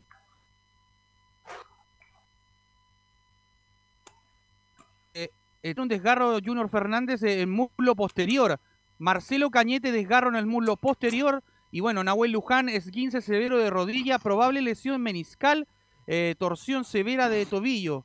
Se, eh, se debe, se deberá descartar fractura en este caso. Y bueno, Franco Lobos, eh, desgarro en el aductor. Y Jonathan Andía, que tiene un- esguince eh, moderado en el tobillo. Son cinco bajas las tiene la U en este caso, don Carlos Alberto. Y al respecto de eso, eh, cada uno de los jugadores eh, se va a perder por lo menos dos semanas de para va a tener para poder recuperarse. Y lo otro, los que vuelven a la citación para jugar contra Everton el día sábado, a las 3 de la tarde y media más o menos, vuelven, eh, en este caso son a Camilo Moya, quien vuelve de- después de la, de la acumulación de tarjetas amarillas, y también Marcelo Morales. Eh, esas son las dos variantes que tendría en este caso la U, pero también va a tener que ver en, en este caso, como lo mencionaba ayer, de poder incorporar a Brandon Cortés, en este caso a un Tomás Rodríguez, o a los juveniles Darío Osorio, Simón Contreras y José Gatica, que esos serían más o menos eh, los jugadores que podría poner en el once inicial el técnico Esteban Valencia.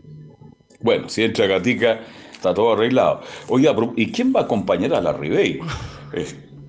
Esa es la- no se ría, por favor, si Gatica es un fenómeno. Pero un juega bien, este, este gatica juega bien. Cuando entró contra Guachipato, recuerdo. Por eso, tuvo- por eso le digo, Sí. usted, usted se rió pensando que estábamos hablando del colega. No, Gatica puede ser una solución para la U de Chile, aunque usted no lo crea. ¿Mm? Sí, viene de anotar un doblete en la sub-21 ante el, eh, el cuadro del Audax italiano. Así que bien encendido el muchacho. Yo creo que podría darle una oportunidad a este muchacho o eh, también eh, a la joven eh, Darío Osorio, también que es muy buen jugador.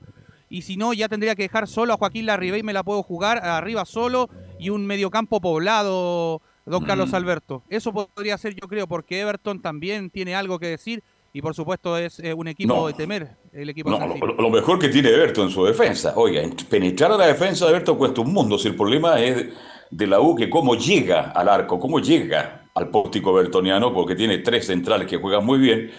Y ahí vas a su fútbol sencillo. Es un equipo, un equipo defensivo que sale de contra. Así que el partido es durísimo para la U de Chile. No quiero ni pensar que si el resultado es favorable que Giovanni Castiglione, porque las críticas serían terribles porque ya sería demasiado. Wanderers, Colo Colo, el partido que, que empató con Antofagasta. las cosas no están dadas en la U en este minuto para enfrentar un Everton realmente con posibilidades de ganar. Eh, sí, un rival durísimo, durísimo, sobre todo en las bajas que tiene la Universidad de Chile. Y volviendo al tema que lo, lo nombraron, oja- si llega juego, si llega Bacho, llega Lulo Sociedad, ojalá lleguen con los PFs que tenían en su momento, porque por lo visto en este momento con tres lesiones de, de, de garro en un partido, eh, yo- es cuestionario el trabajo de Marcelo Rosenblatt. Entonces, nosotros sabemos que Bacha tuvo invicto 33 fechas, ¿cuántas fueron exactas? Y para poder hacer eso hay que tener aguante físico, lo mismo, Sí. bueno, Lulo Sociedad, hablamos, hablamos de- yo hablo directamente, Lucho Rodoni en su- con el Lulo hablando y profe Gualo con César Bacha, porque obviamente las lesiones no eran como estaban a- como están siendo en este momento, en un partido tres lesiones de musculares, Carlos, es súper cuestionable para un entrenador que, Sí, tan- que tantas sí, sí. flores se, auto- se autotira, seamos Sí. sinceros, seamos sinceros, Marcelo Rosenblatt cada vez que habla, habla, habla, habla como si la, se la supiera Se tira toda. la pérgola, se, en tira e- la pérgola. Y en este momento, creo que, sobre todo por el la Universidad de Chile, está súper cuestionado y súper molesto con, la, con, la- con lo que están viendo en la cancha, que los jugadores se van cayendo a pedazos durante los partidos y no solamente uno, en este caso fueron tres en calentamiento por calentar mal y el otro en cancha. Las otras lesiones son cosas fortuitas del fútbol, que por suerte lo de Luján no fue tan terrible. ¿Qué será el Gualo Ahumada? Siempre lo recuerdo con cariño. Gran preparador físico que tuvo la Universidad de Chile. Otro día estuve hablando con Jorge Caroca, que está radicado en Valdivia, invitado para ir a Valdivia. En fin, grandes técnicos que estuvieron ahí a cargo de un momento duro, crítico de la U el Gualo Ahumada creo que marcó una época importante. Pero en fin, esperemos entonces. Y yo creo que Tommy también, Felipe, tiene la posibilidad de jugar algunos minutos. Tommy Rodríguez, ¿no? Sí, es Tomás Rodríguez en este caso podría tener minutos, hombre que no ha venido sumando y también podría ser, ¿por qué no?, una posibilidad de que entre desde el minuto, desde el arranque, eh, Lucas Asadi en desmedro de Marcelo Cañete, podría ser ahí una de las variantes también para el esquema del huevo Valencia y por qué no también eh, sumar a, a- a Joaquín Larribey arriba y bueno, recupera ya a Camilo Moya en el mediocampo junto al Ninja Galani y bueno, y por supuesto a Gonzalo Espinosa. Ahí podría tener eh, un mediocampo poblado, bueno, también tiene Aranguis, a Pablito y, y poner por el otro costado quizás a, a un Augusto Barrios. Podría ser como la tentativa, en este caso, que podría yo decirle en estos momentos de- del parado que podría ser y el que hizo hoy día en la mañana a eso de las 10 en la Universidad de Chile. Andía no está, ¿no? No está. No, Andía no llegaría. Tendría Ya. dos semanas de recuperación más o menos. Barrio y Eh, Morales los laterales entonces, ¿no? Y los centrales, Osvaldo y, y Casanova, ¿no? Casanova, o Arias. O Arias. Ya. Sí, me la juego por el. Cachila. Cachila Arias. Perfecto. Bien, ¿algo más de la U? Con eso cierro, don Carlos Alberto. Que tenga muy buena tarde. Igualmente usted, buena tarde, si no almorzó, buen provecho, pues. Bien, dejamos a la U de Chile y nos metemos de inmediato con Colo Colo y el informe de Nicolás Gatica. Nicolás. Así es, buenas tardes nuevamente aquí en Estadio en Portales. Claro, Colo Colo que tiene algunas eh, novedades, ya lo decíamos.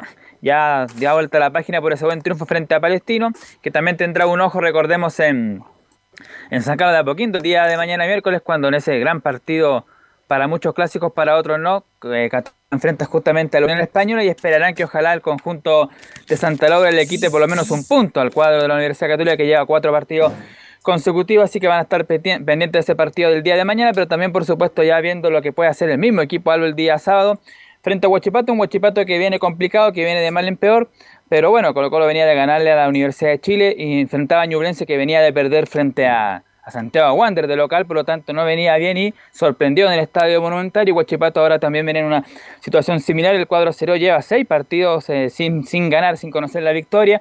Y lo otro preocupante que en dos partidos han terminado con 10 jugadores en el primer tiempo. En el duelo frente a O'Higgins a los 10 minutos fue expulsado el, el Simbi Cueva y ayer fue expulsado a los 37 Chris Martínez. De hecho, eh, Cris Martínez y Gabriel Castellón, que como está citado la selección china, van a ser las dos bajas que tiene el equipo acelero. Pero Colo Colo también tiene dos bajas, ya dijimos, en defensa. La primera es la de Matías Saldivia, que va a seguir en, en recuperación, todavía no podrá jugar este fin de semana. Claro, tienes un desgarro que lleva hace bastante tiempo ya. Se espera que pueda llegar al clásico con la Universidad Católica recién. Se perdería el partido frente a Huachipato, el duelo que va a tener ante la Serena, que después, y también por supuesto va a quedar libre, así que llegaría frente a la Católica, pero llegaría. Quizás seguramente tampoco podría estar en ese partido, o al menos no estaría a 100 puntos, a 10 puntos digo. Y el otro jugador que tampoco va a estar presente este fin de semana por lesión es Daniel Gutiérrez, que tiene un 15 de tobillo, por lo tanto esos dos defensores no va a tener, pero por lo menos recupera a Emiliano Amor, que ya cumplió su fecha de castigo. Bien, este Colo Colo que no sé, Giovanni Castiglione, Camilo, tuvieron la, tuviste la suerte de ver algunos pasajes del partido Colo Colo Palestino. Le costó a Colo Colo, ¿ah? Le costó. Palestino hizo mérito suficiente para empatar el partido en el segundo y a no mediar ese tremendo gol de nuevo de Gil de tiro libre. Este, a lo mejor estábamos hablando de un empate, ¿ah? Le costó a Colo Colo, sobre todo en el segundo tiempo, Giovanni. Bueno, partí por la base, Carlos, que Palestino siempre complica a Colo Colo. Siempre lo complica Independiente, como que con- el, el- que sea Palestino ya es un partido difícil, donde el arquero siempre figura, y sí le costó. Tuve, lo, lo vi en resumen, no pude verlo en vivo el partido, pero pero un partido difícil que lo ganan con el tiro libre de Hills, que, bueno, son las formas que se gana el fútbol ahora, eh, con las pelotas detenidas, sobre todo tanto de cabeza o de tiro directo. Pero a Colo Colo lo veo sólido, lo veo sólido y la baja de las defensas vuelve amor, entonces tampoco son tan terribles. Eh, tiene plantel en este momento y sobre todo por la camada de, de los jóvenes que, este- que tiene, que han sido alternativas y han sido un gran aporte, gran aporte. No digo, que han- no digo lo hablo de gran porque han sido gran aporte. El Johan Cruz, eh, Vicente Pizarro, y me falta uno incluso que no nombro, pero pero me gusta Colo este Colo Colo, creo que No, está- Colo-Colo, está bien, pelea sí. y, y se ve sólido, sobre todo en defensa, un, un equipo sólido, Sí. donde Da incluso ha su subido, ha subido el nivel su arquero, yo creo que en base a la defensa que tiene, que ha formado y que, y que Quintero fue lo que buscó, siempre lo dijo en conferencia, que lo- yo duramente lo critiqué, cómo no se hace cargo del equipo, pero me tapó la boca, él puso sus reglas, se las cumplieron y él está cumpliendo con lo que pidió. Bien, vamos a ver qué pasa. Yo creo que más allá de los partidos, antes que jueguen Católica Colo Colo, este, cualquier cosa, Colo Colo es favorito para Sí, ahí tuvimos un problema con, con Carlos Alberto. Exactamente, eh, pero estábamos revisando claramente justo el informe, comentando lo que había sucedido en el partido de claro entre Colo Colo y Palestino. ganar todo de Ahí está. octubre, creo que el 28, Camilo. El 24. Ahí sí El recuperamos. 24. 24 de octubre, sí. Sí, este- ese es el gran partido. Ahí se define, yo creo, el campeonato. Mire, lo- me estoy adelantando. ¿ah? Van a pasar dos fichas más y ahí creo que se puede definir el campeonato y la Católica tiene opciones de pelearla a Colo Colo, incluso de pasarlo. Así que no olvidemos que Colo Colo queda libre también por Camilo Vicencio. Claro, después de esta fecha queda libre en la siguiente, así que Católica ya quedó justamente libre, así que va a ser importante ese partido que es en la fecha 28. Exactamente. Bien, retornamos con Nicolás Gatica y el informe de Colo Colo. Claro, como decíamos, una Universidad Católica que lleva cuatro partidos consecutivos y vamos a ver cómo va a pasar mañana en el duelo frente a la Unión Española, que se- seguramente más antes del partido en Colo Colo quizás también va a ser el plato fuerte, a ver cómo está ahí el nivel de Católica frente a la Unión y después, claro, frente a Colo Colo también ese duelo del día 24 de octubre, donde cada equipo algo justamente tiene eh, que queda libre, juega primero frente a Huachipato este fin de semana 20-30, después queda libre, luego visita a La Serena, creo que es un martes o un miércoles previo justamente a ese partido frente a la Universidad Católica, además que hay una cosa, la Católica es uno de los, si no decir el mejor visitante que, que Sí. tiene, el que ha ganado más veces en el Estadio Monumental del fútbol chileno, No, es el segundo, más ingrato visitante, diré. El, el más ingrato Sí. visitante. Católica no tiene problema para jugar en el Monumental. Lo ha demostrado, así que es un partido durísimo y creo que ahí se va a decidir el campeonato. Colo Colo por ahora sólido, lo veo bien. A mí me gusta como es Colo Colo, un equipo que sale a buscar el partido, un equipo rápido por las bandas, un equipo que siempre busca el arco rival. Buen trato de balón en el medio campo con jugadores interesantísimos, así que lo veo a Colo Colo muy bien, pero también eh, Colo Colo se está preocupando del repunte que tenía Universidad Católica, que ha sido muy bueno, y Católica le tomó el gustito, se dio cuenta que puede pelear el campeonato hasta el final, Giovanni Castiglione. Yo creo que Católica y Colo Colo hasta el final. En, en el camino se va a caer Calera, se va a caer, creo, El equipo del Vita. Y se Mm. va a caer también el Audax. Creo yo, por falta de plantel, el- todo eso influye mucho en torneo largo, sobre Mm. todo con las paras, con los partidos de repente cuando se, se para se vuelve a jugar muy rápido. Pero está lindo el torneo en, la- en- en punta y... y No, como- oye, oye, está lindo el campeonato arriba y abajo. No, hace tiempo no lo teníamos de esta manera, porque el año Hay pasado... un campeonato fue- muy entretenido porque arriba están peleando cuatro o cinco equipos la, pos- la posibilidad de meterse en copa, ser campeón, y abajo hay como cinco o seis equipos, Camilo, que están luchando por mantener la categoría, pues. Sí, está todo parejo ahí en la parte baja también. Está justamente Curicó, más atrás está Me- Melipilla, que está bien complicado. Wanderers, que ha tenido un repunte en la última fecha. Y en la parte alta, obviamente, también son, son varios. Así es. Volvemos con Nicolás Gatica. Sí, vamos a escuchar eh, un audio de Gustavo Quintero y, después vamos a terminar con una efeméride que pasó un día 5 de octubre. Pero vamos a escuchar una y la, la primera y última de Gustavo Quintero sobre justamente qué va a pasar cuando se define. Usted preguntaba que si ese partido con Católica va a ser fundamental. Y ese Gustavo Quintero, la número 5, esto se va a definir en los últimos tres partidos. Lo dije varias veces, esto hasta la ul- faltando tres partidos para terminar el torneo se va a saber un poquito con más exactitud quiénes son los equipos que van a pelear por el, por el título y por el segundo lugar y por el tercero. O sea, hay que esperar. Nosotros nos tocó perder punto el partido anterior, eh, en cualquier momento pierden puntos otros equipos y bueno, hay que estar siempre preparado para ganar y poder siempre, yo como le digo a los jugadores, tratar de siempre de, de ser mejor, de jugar mejor, de generar más situaciones de gol. Eh, es la manera de llegar al final de la- del torneo eh, peleando los primeros lugares. Claro, ahí está Gustavo Quintero que siempre lo ha dicho, ahí justamente en el audio dice, siempre lo ha reiterado, los últimos cuatro o tres partidos se va a definir el campeonato, claro, pues, eh, Colo Colo se ha ido cayendo en algunos partidos, por ejemplo Ñublense, espera no hacerlo ante Huachipato y Católica también podría ir, tener algunas bajas más adelante. Bueno, lo último para cerrar, como decía, una efeméride de Colo Colina, tiene que ver con un día 5 de octubre del año 2019, que hace dos años atrás fue un día sábado, cuando Colo Colo vencía en un clásico 3 a 2 a la Universidad de Chile. El gol número 216 de Esteban Paredes, con el que superó a Francisco Chamaco Maldés como el máximo goleador del fútbol chileno. Así que eso era para la gente de una efeméride el día 19, 5 de octubre del 2019, el récord de Esteban Paredes. Oiga, este Esteban Paredes ha marcado pocos goles en Coquimbo. ¿Ya cuánto? ¿Cuatro o cinco goles? No llega mucho, ¿no? Esteban Paredes. Sí, más o en menos. 4 o 5, 4 o 5 por ahí. Sí, yo me quedo con el gol que le hizo Palestino porque ahí, ahí le empató a quien a Francisco Chamaco Valdés, ¿no, Nicolás Gatica? Claro, era el 215 y después frente a la U el número 216, claro. Claro, yo estaba esa tarde ahí en la cisterna cuando hizo un gol extraordinario, derrotó a Cerda, el portero del Palestino, y ahí, bueno, la euforia fue total. Bueno, vamos a ver si algún día Colo Colo tiene un goleador de la, de la categoría como Esteban Paredes. Bien, eh, Nicolás, ha sido un agrado escucharlo y que tenga buenas tardes esta mañana. Nos vemos, buenas tardes. Bien, por el tiempo nos vamos de corrido porque ya faltan 22 para las 3 de la tarde y vamos de inmediato, nos vamos. Los invito a Antofagasta a almorzar una empanada titina, Giovanni Castiglioni y Camilo Vicencio. ¿Vamos a almorzar? Vamos, Vamos, perfecto. ¿Ah? Oiga, son tremendas las empanadas, doble aceituna, doble huevo, pero ¿para qué cuento? Vamos de- con el informe de Juan Pedro Hidalgo y de Antofagasta.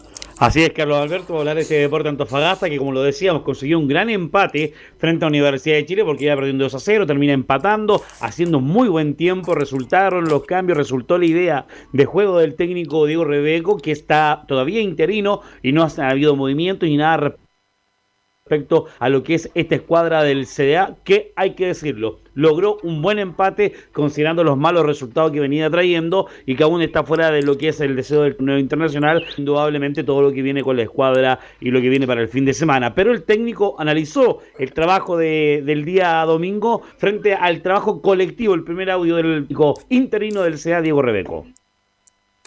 Sí, solamente recalcar el, esfuerzo colectivo del, equipo. Siento que, el equipo se acopló muy bien a la idea. Se sostuvo de inicio a fin y se hizo más fuerte, sobre todo en el segundo tiempo. eh, pero por sobre todo recalcar el, trabajo colectivo del equipo, el trabajo de la línea junta, del equipo cerrado, de tratar de recuperar rápido para, para poder atacar. Pero como te dije, eh, por sobre todas las cosas, eh, recalcar el, juego colectivo del, equipo tanto en ataque como en defensa. Creo que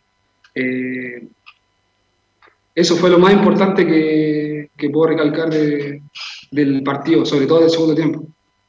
Que mejoró mucho, porque la, una de las críticas de este deporte Antofagasta cuando estaba Rivera era la baja considerable que pasaba en los segundos tiempos. Se desconcentraba, seguía, le marcaba los goles a los, en los 2-3 minutos de iniciando la, segunda etapa con el rival de turno, un tema que en esta pasada eh, ayudó eh, en la llegada de, de Rebeco. Y también fue el mensaje claro que entregó a sus eh, dirigidos y sobre todo también uno que, que ingresó y que hizo minutos. Ahumada que había llegado a inicio de temporada y no había sido considerado ni para las cómicas y fue en esta pasada considerado por el técnico Rebeco, la segunda audio que tenemos del técnico del CDA.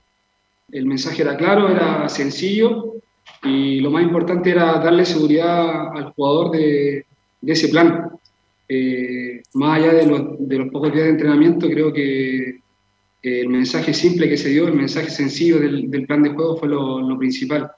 Y lo de Erika Ahumada era un tema netamente de poner un jugador eh, de esa posición eh, como central por derecha y así darle la libertad a Magalae para ocupar el, el sector derecho. Lástima que, que salió por un, un, gol- un golpe en la rodilla, pero eh, es, esa es la razón fundamental de, de por qué ingresa Erika Ahumada.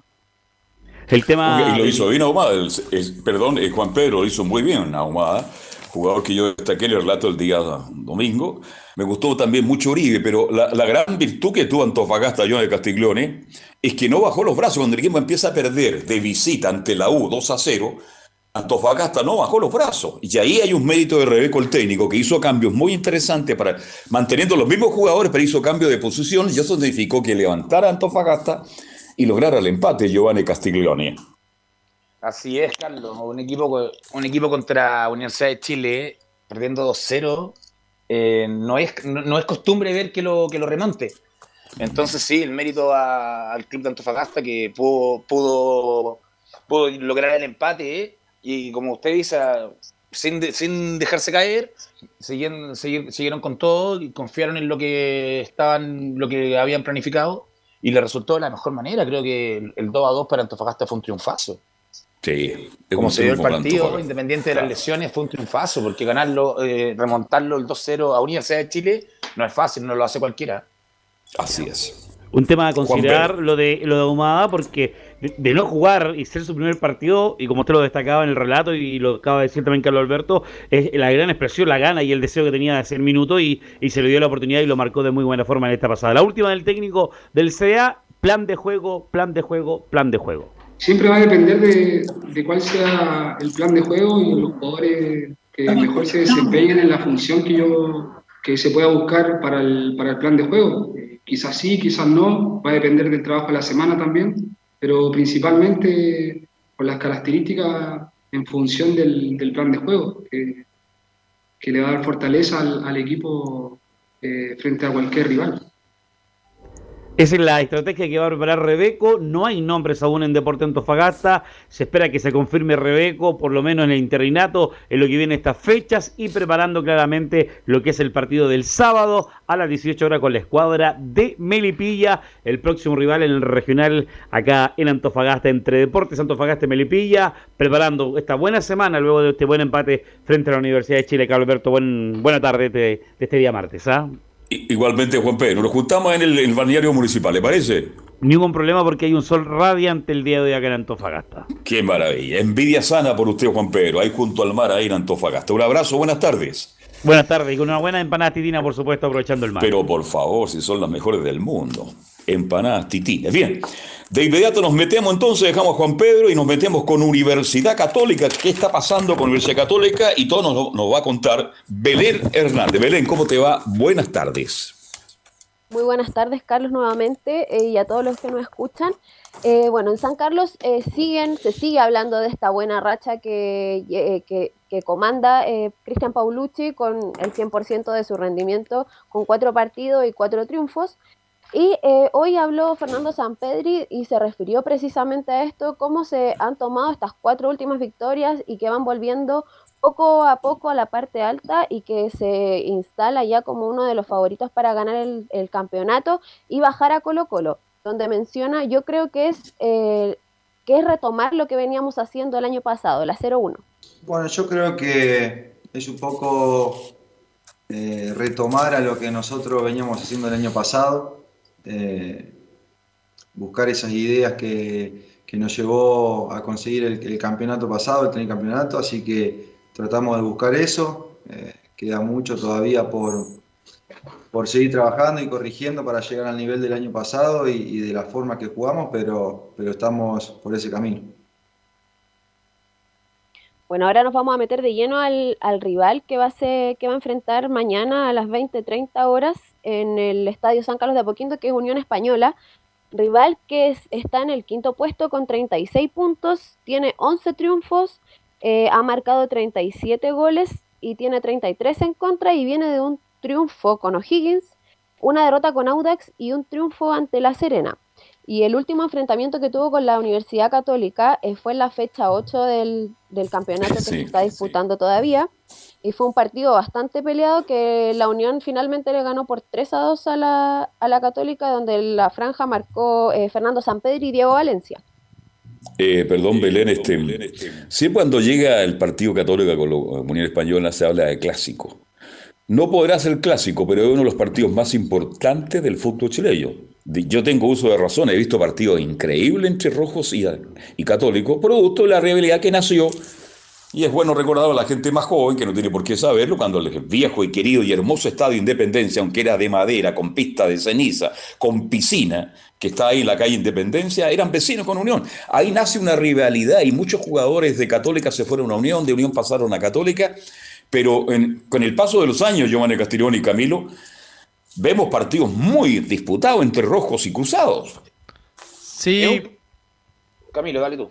sí, siempre va a estar ahí la, la polémica, pero en los últimos años han definido campeonato, 2013, después partidos de Copa Chile que tiene todo el ingrediente, al más allá de que a uno le guste que sea clásico o no, se va a hacer siempre la, la polémica, pero es un trem- tremendo partido, un importante por lo menos del campeonato. Para mí, Carlos bueno. es un clásico. Ya. Para mí es un clásico, con el tiempo, como tú lo dices, de la época de independencia, de acá, y, un, y un clásico con, que muy atractivo siempre y con muchos goles. Con muchos goles y, y con muchas sorpresas. Hay, hay goleadas de, de Unión Española en San Carlos de Apoquindo, hay goleadas de, de Católica en Santa Laura. Eh, son equipos que son partidos impredecibles. Creo que en este momento corre con ventaja la Universidad Católica, pero son partidos impredecibles y generalmente son con bastantes goles. Es un lindo partido, es un partido importante del fútbol chileno, mi estimada este, Belén. Sí, eh, Fernando Sampedri considera que desde mañana comienzan las finales para ellos, eh, porque ellos vienen de- desde atrás, lo, lo mencionó hoy en la conferencia, y precisamente se refiere a lo difícil que ha sido enfrentar a Unión Española, sobre todo en los últimos encuentros, donde menciona que es un equipo difícil, que tiene buenos jugadores y viene de un triunfo, la 0-2.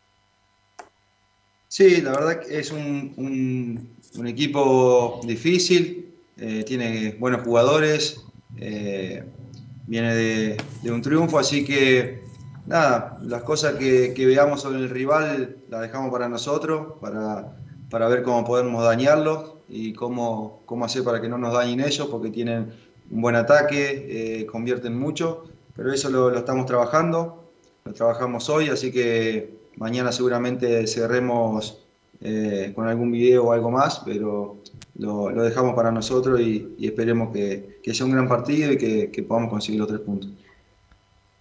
San Pedro, vio el gol de San Pedro, imagino, Giovanni Castiglione, ¿no?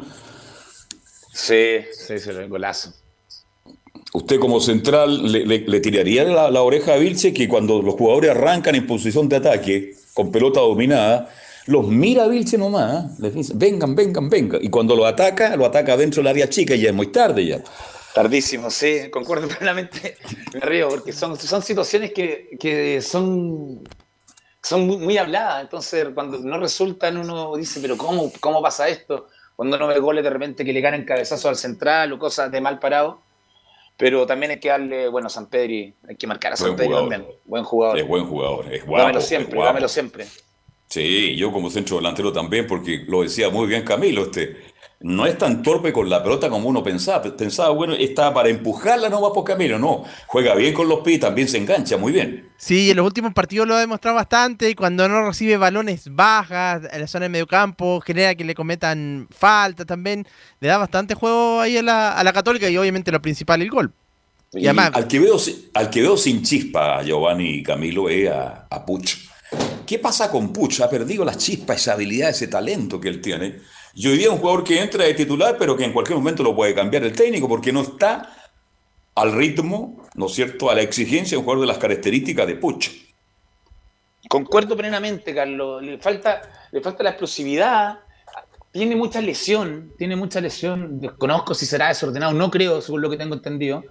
Fuera de tocar la batería, que dice que la toca muy bien, yo no sé nada más Tiene de un grupo de música, un- Sí. por lo que, lo, lo que yo- uno le hace seguimiento, un jugador se ve un jugador sano y que pero se lesiona demasiado y está con la- no está con la explosividad y, y creo que está el debe en la Universidad Católica porque Puch debería estar siendo de las figuras del torneo, con, pero con facilidad, Así por es. sus características. Yo pienso lo mismo que usted, Pucho, un tremendo pedazo de jugador. Belén Hernández, volvemos contigo. Bueno, a lo otro que se refirió Fernando Sampedri respecto al rival eh, fueron las claves para enfrentar a esta unión, considerando que también tienen a uno de los goleadores como Cristian Palacios, que lleva 15 goles y Fernando Sampedri tiene 14, y es uno de los equipos que tienen mejor ataque en lo que va del torneo, donde menciona, hemos mejorado mucho futbolísticamente y debemos seguir creciendo como equipo, la 0-3. Sí, bueno, nosotros claramente hemos mejorado mucho futbolísticamente, entonces tenemos que seguir en esa búsqueda, eh, seguir eh, creciendo como equipo, eh, tratar de mantener el, arco- en cero y, las situaciones que, creamos, tratar de convertirlas y bueno, y seguir creciendo cuando, cuando manejamos la pelota, cuando eh, metemos contragolpe, cuando por ahí no tenemos que replegar. Es un trabajo en conjunto en equipo que, bueno, está saliendo, estos últimos partidos salió eh, lo, que trabajamos, así que eh, de esa manera es mucho más fácil corregir y, seguir creciendo. También eh, le preguntaron en conferencia sobre lo que él bueno, se está, está quedando en la historia ya del, del club y comentó sobre sus goles, bueno, los 14 goles que ya ha hecho durante este campeonato, en los últimos cuatro encuentros ya también ha anotado y ha sido uno de los protagonistas. Y eh, en lo que va de, de lo que lleva de un- en Universidad Católica ha marcado 45 goles y eh, Fernando Sampedri eh, mencionó que siempre es lindo quedar en la historia de un club, la 04. No, sí, totalmente. Eh, siempre es lindo quedar en la, en la historia eh, de un club, de una institución. Eh, pero bueno, hoy, hoy estamos trabajando para conseguir otro objetivo, es el campeonato. Y después los logros personales se van dando, eh, se van dando solos. Eh, obviamente que uno trabaja también en lo personal, pero, pero primero eh, hay que empezar en el campeonato y después eh, en los logros personales. Ya para ir finalizando el, el informe de hoy, vamos a pasar a revisar la posible formación. No sé si le parece. A ver, ¿cómo formaría Católica mañana enfrentando a Unión Española? A ver. Bueno, sería la misma, repetiría la misma formación eh, que enfrentó eh, ante Unión La Calera, eh, pero obviamente que iría la modificación obligada por entre Marcelino Núñez, que está en la selección. Sería Sebastián Pérez en el arco, Tapa Fuensalida, Germán Lanaro, Valver Huerta y Alfonso Parot. En el medio iría Juan Leiva en reemplazo de Marcelino Núñez, Ignacio Saavedra y Felipe Gutiérrez. Y en delantera, Diego Valencia, Fernando Sampedri y Edson Puch. El partido se juega mañana. hora- ¿Cuál es el horario? Belén. a las 20.30 horas y es transmisión de Radio Portales. A las 20 horas, si no me equivoco, comienza la transmisión. Buen partido, habrá que escuchar. Bien, Belén, que tenga buena tarde y buen provecho. ¿ah? Igualmente que tenga buena tarde. Hasta luego. Gracias. Dejamos a la Católica, pasamos por la U, hablamos de Colo Colo, la selección chilena, hablamos de otras cosas, pero ahora viene los equipos de colonias. ¿Y quién nos informa de todo esto y mucho más? Don Laurencio Valderrama. Laurencio, ¿cómo estás? Buenas tardes. Tardes, don Carlos Alberto, eh, para usted y para todos los quienes escuchan también Portal, renovamos el Hola. saludo, por supuesto, y, y, y repasamos en este informe express de la, de la Unión Española con la presentación que, que estaba eh, pendiente de Paolo Hurtado, el joven, o sea, ya el, el volante eh, peruano, que, que recordemos juega como algunos 10 y problemas también como un extremo. Eh, ¿Me escuchan? Ahora sí. Ahora, ahora te escucho, yo sé que está en otro lugar.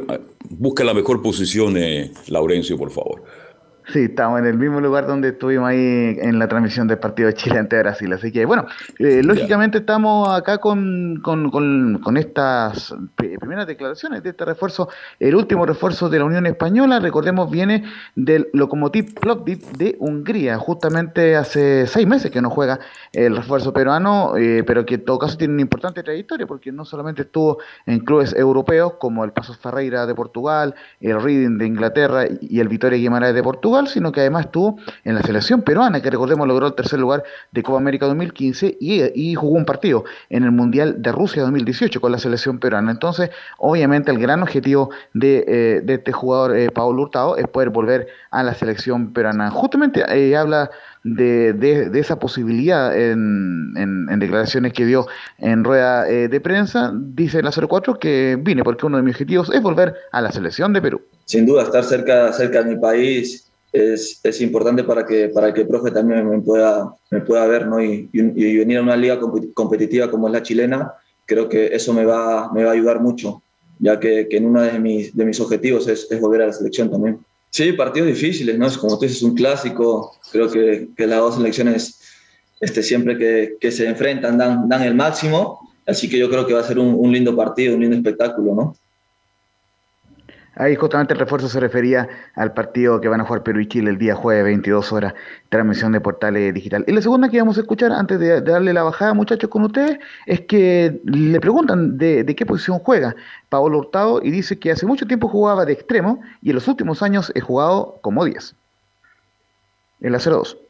Hace mucho tiempo jugaba de extremo, en los últimos quizás 4 o 5 años los he jugado de, de número 10 y, y no hay problema en eso los últimos cuatro o cinco años los he jugado de, de número 10. Es la posición que, que, me acomoda más ahora. Pero no tengo ningún problema en jugar, en jugar, en jugar por las bandas. Y el sistema el sistema que, que, el equipo, que el equipo requiera. Yo no estoy preparado para todo. Estoy preparado para jugar 4-3-3, 4-4-2. Y por lo que he visto en el equipo, creo que, que me puedo acomodar bien en la, en la, en la alineación. Así que, como, como te digo, es, es solo adecuarse, incorporarse bien al, al equipo y al, y al, sistema que el entrenador eh, prepara en el partido, ¿no? Bien, si jugó de 10, debe ser el típico peruano, porque una de las cosas que tienen los futbolistas peruanos, y sabemos todo, y una lata decirlo, pero hay que reiterarlo, si los peruanos fueran más responsables, más profesionales, lo digo con mucho respeto, sería una selección que estaría compitiendo a un mejor nivel, porque la calidad técnica del jugador peruano, que él no la ha descubierto por Giovanni Castiglione. Sobre todo los delanteros que siempre han tenido. Sí. Partiendo de atrás, podemos hablar de, de Pizarro hacia adelante, los que yo conozco mm. bien. Pero sí, que me río porque he sabido que el jugador peruano es desordenado, entonces... Uh, ¿para qué le cuento? Pero técnicamente eh, son jugadores muy pero buenos. Son, pero cuando el equipo está con todo, es un equipo que no, nadie quiere jugar con él. Es similar al chileno, cuando están con todo, nadie quiere jugar con ellos porque la localidad que tienen es durísima, sobre todo por el clima hostil, la noche anterior en el, en, en el hotel, te van a gritar afuera de, de la concentración, ¿no? Eh, son partidos durísimos y concuerdo con, con, el tema de usted, que si fueran un equipo más, más ordenado, se podría decir, en todo ámbito, sería mucho más difícil jugar la Perú de local y de visita. ¿Sabes con lo que conversaba este tema yo? ¿Te acuerdas del gran 10 que tuvo el full peruano? Mira, no me acuerdo en este minuto el 10, gran amigo Lías Ricardo Figueroa Brander, con él conversé montones de veces este tema. Eh, ¿Te acuerdas? El 10 peruano, la gran figura, la gran joyita. Mira, pero antes tuvieron a JJ muy antes, tenían a Velázquez, tenían a Chumpitas, tenían una cantidad de jugadores extraordinarios. Por. Tú hablaste recién de Navarro, otro gran ex centro delantero goleador. Teófilo Cubilla, ah, me acordé. Con Teófilo Cubilla yo tuve largas charlas en distintos lugares hablando justamente de la calidad del futbolista peruano. Y él me decía con él, y él se reía. Es que les gusta pasarlo bien a los muchachos. Y un día cuando asuman esa responsabilidad, Perú va a ser mucho más de lo que ha sido hasta ahora. Así que me lo dijo un grande. Para mí, uno de los más grandes jugadores junto con Chumpitas, con JJ Muñante, con el negro Velázquez, me lo dijo nada menos que el jugador extraordinario, un 10 espectacular. Laurencio, volvemos contigo. Y justamente recordar que, que tan juega, jugó en la Unión Española ya hace un tiempo, sí, recordemos el famoso seleccionado peruano ahí que tuvo alguna polémica contra Chile cuando Perú clasificó al Mundial. Así que eso sería con el cuadro de la Unión Española. Eh, Pablo Hurtado se integró el lunes a la práctica y bueno, eh, van a seguir trabajando en lo físico. No, no debería ir citado para el partido de mañana, pero sí lo van a ir trabajando en el aspecto físico para que sea una alternativa en la ofensiva de la Unión Española. Recordemos que están Ignacio Lemo y Brian Ravelo como número 10, así que será una interesante alternativa Pablo Hurtado para jugar tanto por este extremo como por izquierda como volante de creación, muchachos. Para este importante partido, eh, o sea, para, para esta importante segunda rueda, donde Unión busca clasificar a copas internacionales. Como bien, como bien decía eh, Belén, a las 20 y 30 horas, transmisión es el, el partido de mañana de Católica Unión en San Carlos y a las 20 horas eh, la transmisión de Portales Digital, muchachos. Bien, Laurencio, que tengan una muy buena tarde y nos reencontramos si Dios quiere mañana. Buenas tardes, Laurencio. Fuerte abrazo. Fe. Nos vamos, terminamos ya. Le agradecemos a Giovanni Castiglione, a Camilo Vicencio. Este, usted no ha almorzado todavía, Giovanni, me imagino, ¿no? No, no, ahora me preparo, ahora voy a preparar almuerzo, post programa, y, y estaba leyendo de Teófilo Cubilla. Qué linda charla tienes que haber tenido, Carlos, una envidia Uh, sana. Oiga, yo he tenido la suerte, el privilegio. Y Teófilo Cubilla es conocido como el máximo referente del fútbol, del fútbol peruano, entonces me imagino esas charlas tienen que haber sido hermosas. Y muy Envidia sana, sencillo, muy. dice, Oye. Giovanni, muy sencillo, muy cordial, muy amable. Fíjese, un día estuve en Lima conversando, perdóneme, me voy a poner de pies, con Elías Figueroa y Teófilo Cudilla. Ah, no, Perdóneme. No, Yo, yo agradezco, ¿ah? agradezco haber tenido la suerte en esto del periodismo deportivo de estar con grandes figuras y haber trabajado con grandes figuras que no las voy a nombrar en este minuto. Así que no, Teófilo es un tipo extraordinario y sencillo, amable, cordial, jugador increíble, el más grande del fútbol peruano. Bien, Camilo, que tenga una buena tarde, Camilo Vicencio. Muy buenas tardes, Carlos, y también agradecer a Emilio Freixas en la parte técnica. Pero, perdón, Emilio Frey se nos pone en el aire desde el calle calle, donde se baña la luna. Así que Emilio, gracias, buenas tardes. Gracias, mañana a la una y media de la tarde, si Dios quiere, volvemos a hacer Estadio Importante. Y usted, Giovanni, vuelve el viernes, ¿no? Nos vemos el jueves y el viernes, así que nos escuchamos. Ah, Nos escuchamos qué bueno. jueves Jueves y el viernes estaremos con Giovanni Así que Castillo. Estamos, estamos escuchándonos, Carlos. Saludo a todo el equipo y nos estamos escuchando el día de mañana. Ok, gracias. Buenas tardes. Hasta mañana. Chao, chao.